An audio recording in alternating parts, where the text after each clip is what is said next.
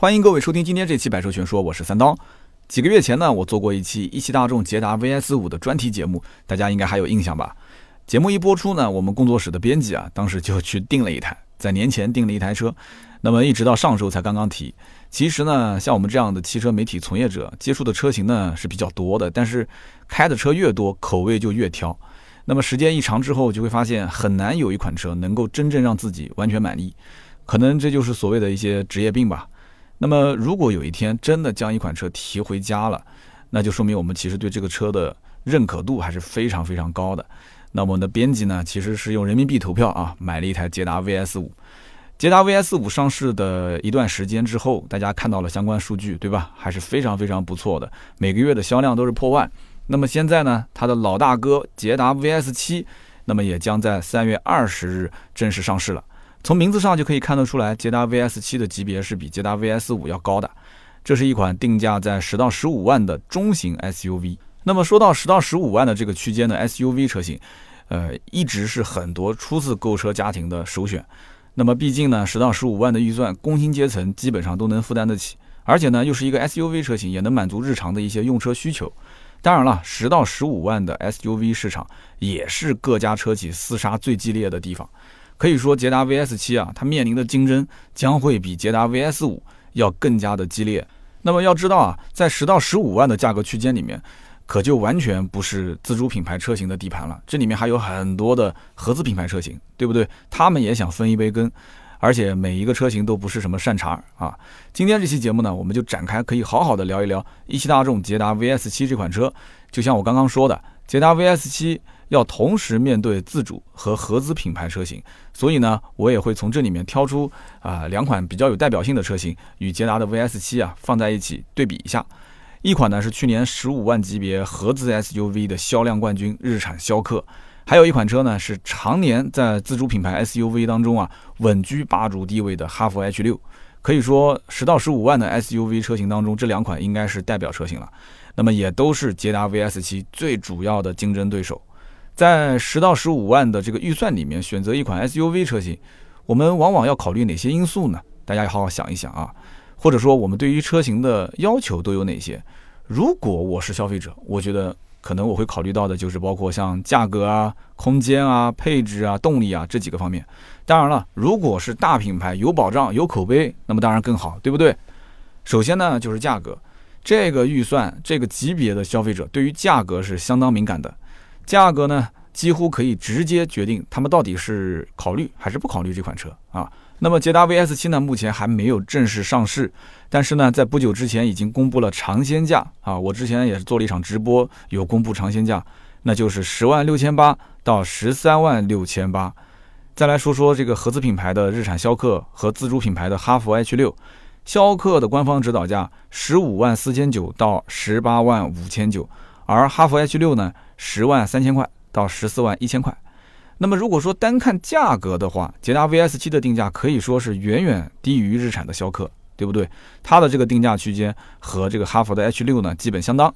如果我们把范围稍微再扩大一些，那我们扩大到整个的十到十五万的 SUV 市场，那么就会发现，捷达 VS 七的价格是比绝大多数的合资品牌的价格都要低不少。反倒它的价格是和很多的自主品牌的车型差不多。那么这里面有一个很重要的点，那就是捷达 VS 七定位它是标标准准的中型 SUV，而这个逍客和哈弗的 H 六呢，它的定位是紧凑型 SUV。哎，这一点我觉得大家要注意啊。那么因此在级别上来讲，捷达 VS 七是要高出它俩一筹。那么再看一看十到十五万的 SUV 的市场，这里的合资品牌。卖的基本上都是紧凑型 SUV，而且至少的话，呃，这个价格可能要再往上调个五万块钱左右。也就是说，你的预算要在捷达 VS 七的基础上再高一些，对吧？基本上就上到了十五到二十，才有可能买到他们当中的中型 SUV。而自主品牌呢，这个价位里面也有很多以紧凑型这个定位的 SUV，但是呢，中型 SUV 呢相对比较少一些。捷达呢虽然是一个新的品牌，但是准确来说，它是大众旗下的全新的子品牌。说白了呢，背后就是大众，有大众做背书，有大众给技术，对不对？放在十到十五万的这个 SUV 市场里面，你横向比较一下，是不是突然觉得说，好像买这个捷达 VS 七，就像是用自主品牌的紧凑级 SUV 的钱，提了一台合资品牌中型 SUV 回家。哎，大家捋一捋这个逻辑啊，这个听上去啊就已经挺有性价比了，是不是？那么一样的道理啊，这就好比说你准备了买国产手机的一笔钱啊，结果呢去商场里面看，发现什么 OPPO 啊、vivo 啊、小米啊卖的确实也是你预算当中的这个价格，但是呢，哎，旁边有一款苹果，它卖的也是这个价啊，只不过那款它的对吧？你知道硬件都是苹果，只不过外面的壳子不是苹果的标。这个时候，我想问大多数人想选哪一款手机？是不是？那么聊完价格呢？接下来我们聊聊空间啊。可以这么说，抛开价格的因素啊，空间恐怕就是这个级别的消费者考虑最多的了。就像我刚才提到的，很多选择十到十五万 SUV 车型的家庭，它都是初次购车。初次购车需要的是什么呢？是实用性。那么决定实用性的是什么呢？是空间，对不对？这个逻辑我觉得很多人都同意吧。捷达 VS 七与大众的探岳和大众的途观 L。这两台车一起都是出自于 MQB 的平台，MQB 平台的特点是什么？有些听友可能还不太清楚啊，可以说一下。它的特点其实就是短悬长轴。这么做的好处是什么呢？其实很简单，它就是缩短了车辆前轮轴之间和后轮轴之后的长度，那么也就是车头和车尾更短啊。这么一说大家就清楚了。同时呢，它可以尽可能的将轴距做长，这样的话呢，就可以将中间的车厢做得更加的宽敞。啊，这就是中国人特别喜欢的后排宽敞，对不对？这也是为什么没有人会抱怨说，哎呀，这个 MQB 平台出来的这些车型啊，空间都特别小，没有人这么说过。那么，比方说像探岳，探岳的后排空间已经足够大了。那么途观 L 的后排空间，那更是中型 SUV 里面可以讲是 bug 级的存在啊，越级在打竞争对手。那么捷达 VS 七的车身的尺寸是多少呢？四千六百二十四毫米，一千八百四十一毫米，一千六百四十四毫米，这是它的长宽高。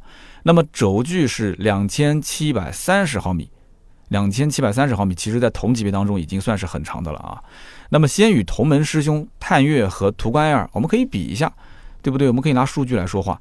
捷达 VS 七在尺寸和轴距上与探岳基本相当啊，但是略略的小于途观 L。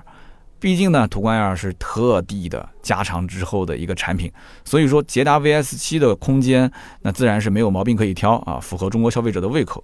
可能绝大部分的一些听友还没有亲眼看到过这个实车，所以说等到这个车啊实车到店有了试驾之后，我强烈建议大家到 4S 店可以去体验一下，那你就会发现它的后排空间到底是不是哈三刀吹的这么玄乎啊？你可以亲自去感受一下。因为空间的体验，我觉得是最实在、最真实的啊！你可以看看它的舒适度表现到底怎么样，嗯，我相信应该会让你满意的。那么再与市面上十到十五万的 SUV 比较一下，捷达的 VS 七的尺寸和轴距基本上就是同级别最大的了，空间也是数一数二，对不对？那么毕竟其他车型大多数都是紧凑型 SUV，而捷达的 VS 七是一辆中型 SUV，这里面还有一个亮点啊，那就是捷达 VS 七的后备箱，大家可以想象一下。很多车的后备箱多大呢？四百五、四百七、五百、五百二就已经算非常大的了。那么捷达 VS 七在没有放倒后排座椅的情况下，它的后备箱的容积是五百四十八升，这已经是一个非常夸张的数字了啊。那么其他车型大多我刚刚说了嘛，都是四百多、五百，最多五百出头一点点。那么真正能做到五百升以上的，五百四十多升的，真的是少之又少。那么这么聊，可能还是不能直接的去体现出捷达 VS 七空间到底有多厉害啊！咱们因为是个音频节目嘛，那我就说的再具体一点。那么跟我们刚刚前面提到的一些合资品牌，比方说像逍客啊，再比方说自主品牌当中的像哈弗 H 六这两个车，我们可以比一下。逍客是标标准准的紧凑型 SUV，那其实它在紧凑级当中，这个车型也是略微的会显小一点。它的车长是四千四百零一啊，车宽一千八百三十七，车高一千五百九十三毫米。那么这样的一个尺寸，再加上它的轴距是两千六百四十六毫米，就是跟它的整个的车型定位来讲，呃，没什么毛病。但是呢，实话实说，逍客其实整个产品它也没什么亮点。这个车子呢，就是属于，嗯，如果上下班带个步，日常家用的话，很多人想来想去，觉得价格、空间、配置没有明显短板啊，也没有明显亮点，所以呢，哎，就它了。所以很多人会刷卡把它给买了。它的空间其实真正只能算是中规中矩。啊，后排的话，你要想翘个腿，其实还是比较困难的。那么哈弗的 H 六呢，也是紧凑型的 SUV，但是不同的在于，身为自主品牌，它其实长城还是很了解国人的一些爱好啊，国人的喜好。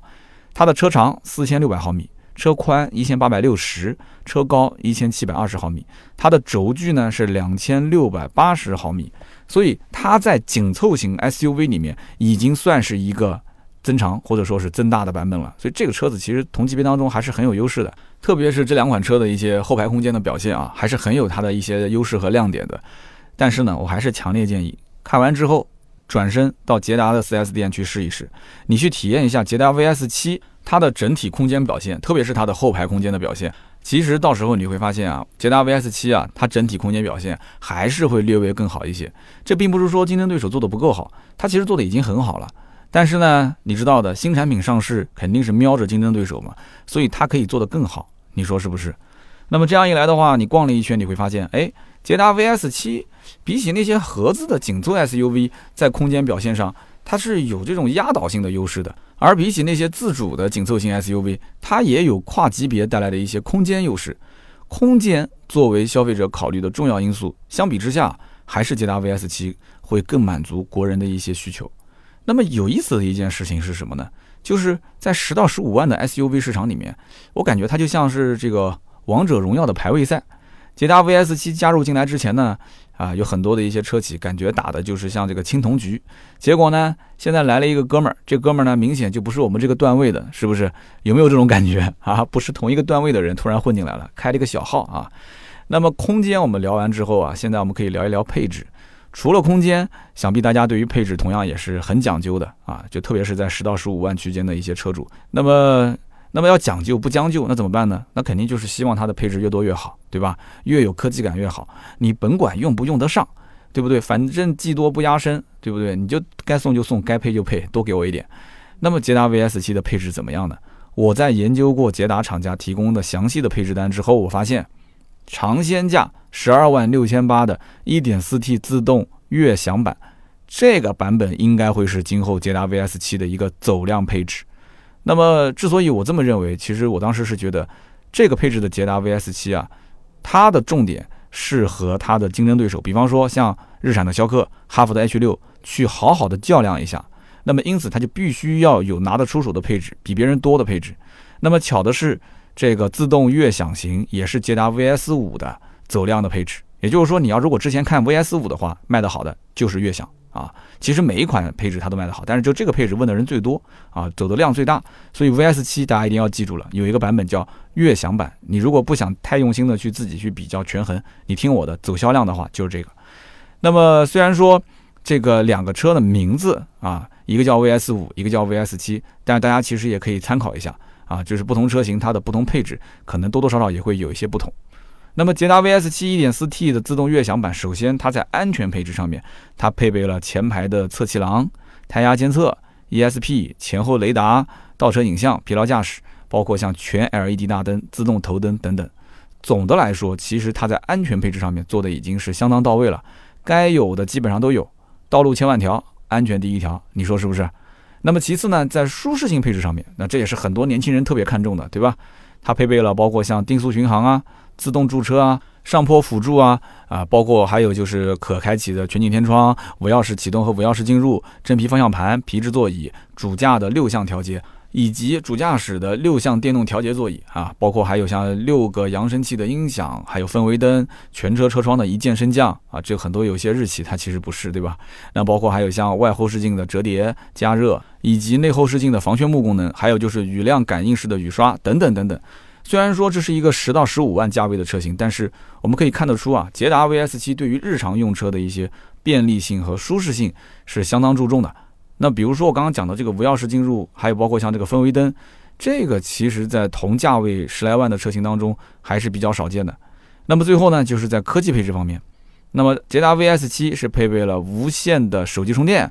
还有包括像十英寸的触控液晶屏、GPS 导航、蓝牙，包括手机互联系统、语音识别系统以及车联网等等。那么现在车型对于一些科技配置，应该讲都很上心，对不对？捷达 VS 七也不例外嘛。手机无线充电和语音识别，我觉得是这个车的两个亮点。我个人比较看重的还是像 CarPlay 啊，包括 CarLife 啊这些手机互联系统。我知道，其实很多人对于这两套系统是非常看重的，但是呢，有一些车型啊，它也可能是出于成本的考虑，它只支持 CarPlay 啊，但是不支持 CarLife。那么，包括我，包括我们的这个编辑，很多人都是用这个安卓的手机。所以说呢，有一些啊，这个车企它只用 CarPlay，没有 CarLife，对于我们这种安卓手机用户啊，就不是特别的友好。那么配置这个东西需要去相互对比，才能看得出它的差距。首先呢，就是逍客。官方指导价十五万四千九的二点零升 CVT 智享版，这个呢只是逍客当中的盖中盖版啊！你别光听到十五万四千九，感觉价格挺高了，这是它的最入门的版本。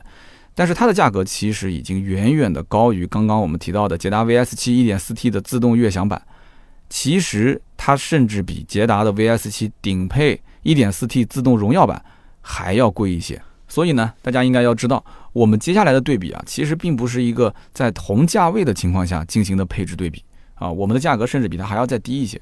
在安全配置上来讲，逍客的2.0升 CVT 智享，它比捷达的 VS7 1.4T 的自动悦享版多了前后排气帘，包括胎压监测，但是呢，同时也少了一些配置，比方说啊，逍客没有前后雷达啊，也没有疲劳驾驶的提醒，也没有全 LED 大灯以及自动头灯。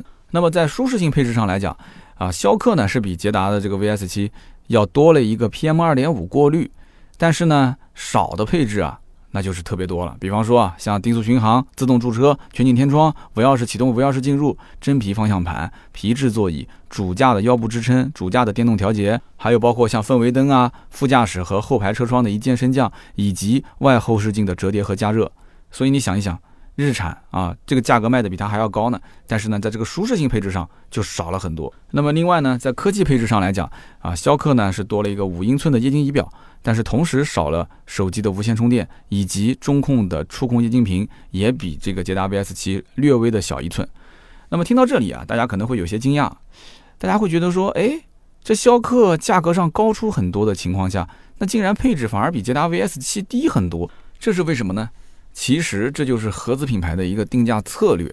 那么逍客呢，我们其实聊的也差不多了。接下来呢，我们再去看看我们的自主品牌哈弗的 H 六，其中呢有一款车型是十二点一万的1.5 GDIT 自动铂金冠军版，这个也是哈弗 H 六的一个走量的配置。正好呢，它与捷达的 VS 七 1.4T 自动悦享版基本处在同一个价位。哎，那么这一次呢，我们这两款车啊，相当于是同价格的配置对比了。那么在仔细对比这两款车型的配置区别的时候，我就发现一个很有意思的现象。我估计啊，这双方都是瞄着对方的。这两款车型不仅仅是价格相近，他们俩的配置也是十分相近。那么只能说在安全、舒适和科技配置上面，他们两个人之间啊各有输赢。那么也只能说他们两个人各自的侧重点不一样。那么大家呢可以去汽车网站把两个车的配置详细的清单拉出来，只要一对比，你就会发现啊，就是忽略相同项会忽略掉非常多，很直观。那么节目里面我们不用去一一的细说。那么其实我们对于配置往往有一个共识，那就是在相同的级别、相同的配置下，合资品牌的车型它的配置普遍是偏低一些的，对吧？特别是跟自主品牌的车型对比起来，确实是这样。逍客的价格偏高，但是配置呢不太尽如人意。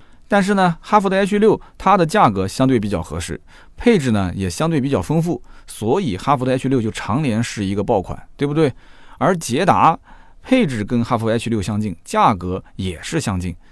另外一点啊，这个就是重点了，你要知道捷达 VS 七是作为大众旗下全新的子品牌的车型。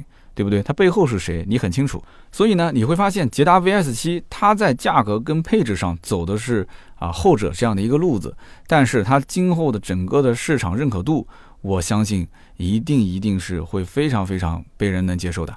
那么都知道自主品牌车型的配置是强项，捷达 VS 七呢，它保持中型 SUV 这个级别的前提条件下，它还能跟自主品牌啊在价格在配置上针锋相对，所以我觉得这个就是它比较难能可贵的地方。那么有人说你聊了半天，怎么没聊动力呀？是不是动力不重要啊？当然不是，我把动力放在空间和配置后面聊，不是因为它不重要。你要知道，十到十五万的 SUV 的消费者啊，呃，有不少人还是非常非常在意这个驾驶感受的好坏。他们当中呢，是尤其以年轻人居多啊。捷达的 VS 七全系搭载的是一台 EA 二幺幺的 1.4T 涡轮增压发动机，最大功率150马力，峰值扭矩250牛米啊。那么有人要说的，哎，那它配的是不是一个双离合的变速箱呢？不是，它配的是一台 AT 的变速箱。那么平常喜欢了解一些车辆信息的人肯定是知道的，这个发动机是大众集团的一个明星产品啊，大众啊，包括奥迪啊，很多的一些车型都在用这一台发动机，所以呢，捷达 VS 七自然也就用上了啊。那么值得注意的是什么呢？如果换成大众的车，不准备十五万以上的预算，你基本上是摸不着这个发动机的。你可以去把大众所有的旗下的车型拉出来看一看啊。如果换成奥迪的车型，那就要至少准备二十万了。所以说这个车标啊，真是让人又爱又恨。那么大众的这个 1.4T 的发动机，我相信很多人也很熟悉啊，甚至都开过这个相应的有配这样的一个引擎的大众车型。那么我的感觉是什么呢？我觉得其实。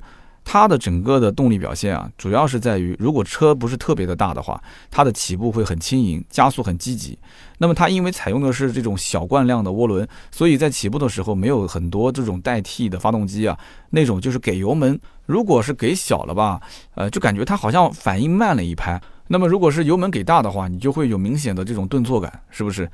那么因此呢，这个 1.4T 的基础排量虽然说感觉不大，但是呢，在法律允许的速度范围之内啊，发动机的动力储备应该说还是十分充分的。所以大家如果有机会的话啊，你在听完我的个人的比较偏主观的感受之后，大家呢可以到 4S 店啊去选择去实际的试驾感受一下。那么与这台发动机匹配的是一个 AT 变速箱，之前提到过的，对不对？是爱信出品的六速手自一体变速箱啊，大名鼎鼎的爱信，这个我就不用多介绍了，是吧？世界上一个著名的变速箱厂，那么下到自主品牌，上到豪华品牌，很多很多的车型都是在用爱信的变速箱。可能有人会疑惑，哎，为什么大众的车型匹配的都是一些 DSG 的变速箱，结果呢换成捷达的车就变成了一个 AT 的变速箱？这个很少见，对不对？其实呢各有各的好啊，只能说是车型的定位不同。DSG 的变速箱呢，它更适合去提升车辆的性能啊，它的换挡速度特别的快。那么捷达 VS 七这个车型，我们可以理解成它就是朴朴素素的作为家用的一台车型，或者是一台刚需车型。所以呢，把它换成一个 AT 变速箱，你会感觉到它整个的换挡更加的平顺，也更加的稳定。那么你想一想，当初捷达还没有从大众旗下啊整个的车系里面变成一个全新的子品牌的时候，大家理解的捷达其实只是一台车，它是一台国民神车，对不对？这就是因为它的整个给人的印象皮实耐造啊，是当年的皮实耐造的一个典范车型。所以呢，当想到捷达的时候，大家想到的就是皮实耐造，对不对？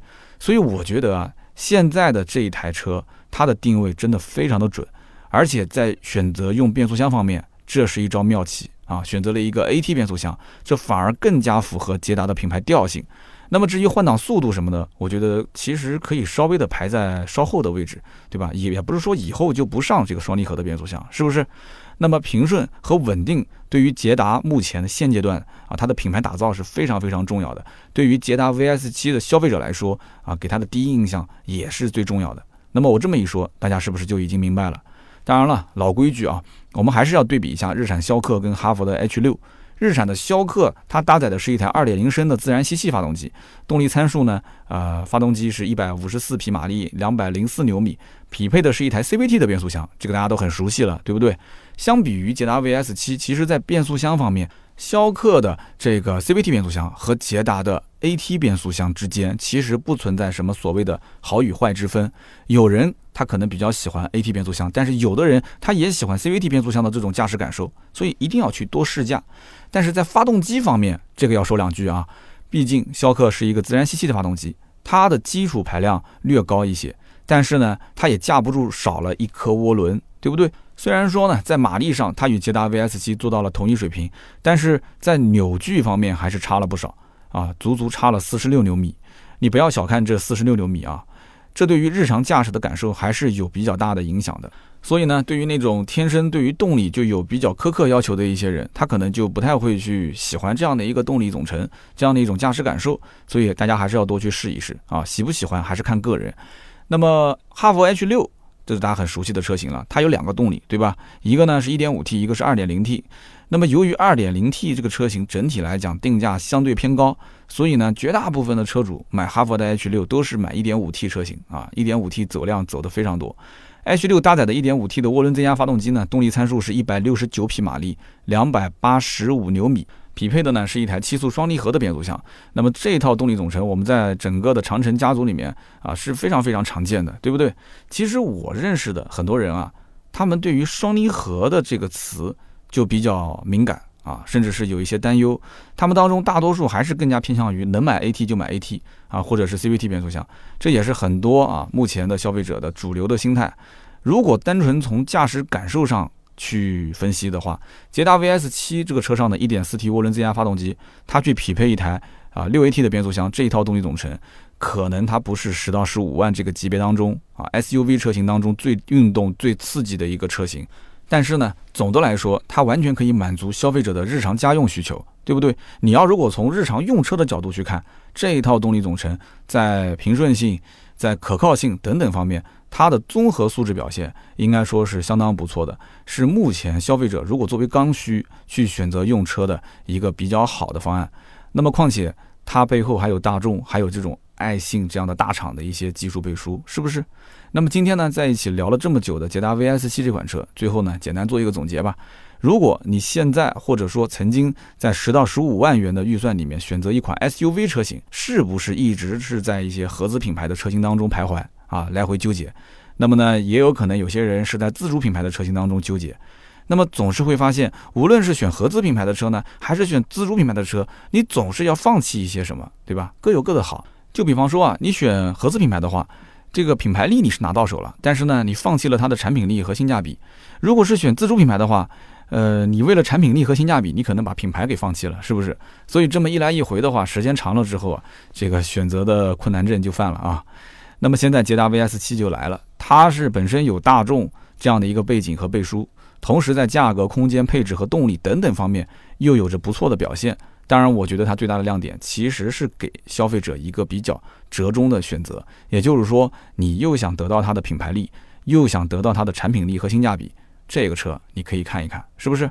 所以聊到这里的话，捷达 VS 七的节目呢，我们还没有结束，我们可以再聊一期。这期节目呢，我更多的是对于啊捷达 VS 七的一个跟同级别竞品的对比。那么下一期节目，其实我们可以比较系统的、比较详尽的把这台车啊展开来给大家进行解读，讲的再细一些。那么当然了，三月二十号上市当天会公布价格政策，对不对？那么当时我们也可以解读一下这个具体的价格政策啊，给大家做一些导购的建议。那么有人可能会说了，哎，那你是不是已经提前拿到了一些相关消息了？这个具体是什么消息呢？我就不提前透露了，让我先卖个关子啊。